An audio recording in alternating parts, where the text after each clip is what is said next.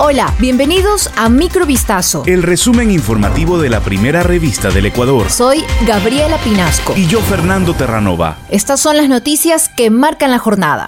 Una alerta de incidentes dentro del Centro de Privación de Libertad Cotopaxi número 1 fue reportada por el Servicio Nacional de Atención a Privados de Libertad, SNAI, la tarde de este lunes 3 de octubre. Hasta el momento los altercados han dejado seis heridos, según anunció la autoridad. De acuerdo con el asambleísta Fernando Villavicencio, el presunto narcotraficante Leandro Norero, quien se encontraba recluido en este centro, habría fallecido, pero el SNAI aún no confirma muertes. En redes sociales se han difundido videos sobre el presunto amotinamiento llevado a cabo por los presos del lugar, así como testimonios de lo que estaría ocurriendo. Norero, conocido como El Patrón, fue capturado el pasado 25 de mayo en una mansión de La Puntilla, en donde se encontró casi 7 millones de dólares en efectivo, armas de fuego de diverso calibre, joyas y lingotes de oro. Una foto publicada por el reciente ministro del Interior Juan Zapata este lunes 3 de octubre del 2022 evidenció que dentro de la cúpula policial continúan ejerciendo dos generales de la policía pese a un anuncio del presidente de la República Guillermo Lazo en el marco del caso María Belén Bernal. El pasado 23 de septiembre, el primer mandatario solicitó la renuncia al entonces ministro del Interior Patricio Carrillo tras el asesinato de la abogada en la Escuela Superior de la Policía en Quito. Asimismo ordenó la destitución de dos generales y pidió la renuncia al alto mando policial. En su mensaje, el presidente también confirmó la desvinculación inmediata de Freddy Goyes, director nacional de investigación de la Policía Judicial, y de Giovanni Ponce, jefe de Seguridad Ciudadana y Orden Público. Sin embargo, Goyes y Ponce aparecieron en la foto divulgada este lunes por Zapata. En la misma reunión estuvo el comandante general de la policía Fausto Salinas, a quien en cambio Lazo le dio un plazo de una semana para entregar resultados definitivos que conduzcan a la captura de Germán Cáceres, mismo que ya cumplió el pasado viernes.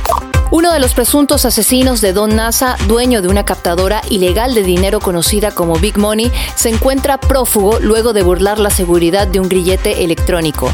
Desde este lunes se le investiga también por un asesinato cuádruple. La Fiscalía General del Estado le formuló cargos por su presunta participación en el crimen del pasado 25 de abril en el sector de Pueblo Blanco, parroquia de Calderón, norte de Quito. De acuerdo a la teoría del caso, los asesinatos responderían a una lucha por territorio para la venta de droga.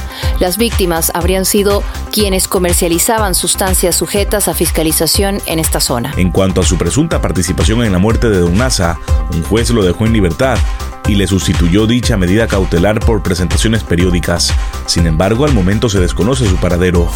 El asambleísta Fernando Villavicencio acudió a la Fiscalía General del Estado este lunes para entregar el informe de fiscalización sobre el proyecto hidroeléctrico Coca-Cola Sinclair, cuyo costo superó los 3.311 millones de dólares y en la actualidad presenta graves problemas estructurales. Tras una investigación liderada por Villavicencio como presidente de la Comisión de Fiscalización de la Asamblea Nacional, se conoció que entre 2015 y 2022 se detectaron 17.499 roturas en la infraestructura del sistema de generación de la central. No se debe recibir la central mientras no se reparen todas las fallas y se garantice la vida útil de la planta por al menos 50 años. Es lo que ha señalado el legislador, quien acudió a la Fiscalía luego de que en la mesa legislativa su informe no alcanzara los votos necesarios para su aprobación. El informe de 347 páginas que cuestiona el proceso de financiamiento y construcción de la central y su relación con el caso INA Papers no fue aprobado en la mesa de fiscalización,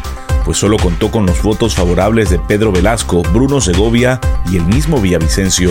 Un accidente de tránsito que involucró a dos buses de pasajeros en Archidona, a la altura del kilómetro 15 de la vía a Baeza, en la provincia de Napo, ha dejado una veintena de heridos y un fallecido este domingo 2 de octubre. Mediante una llamada a la línea única para emergencias, se informó sobre el siniestro. La alerta ingresó al Servicio Integrado de Seguridad EQ 911 a las 14 horas con 45 minutos. Según información de los organismos de socorro, se produjo un choque lateral y posterior volcamiento de uno de los automotores. Como resultado de este hecho, una persona extranjera de 74 años falleció, mientras que la Policía Nacional mencionó que los automotores fueron trasladados hasta el patio de retención vehicular del Tena para continuar con el procedimiento necesario en este tipo de situaciones.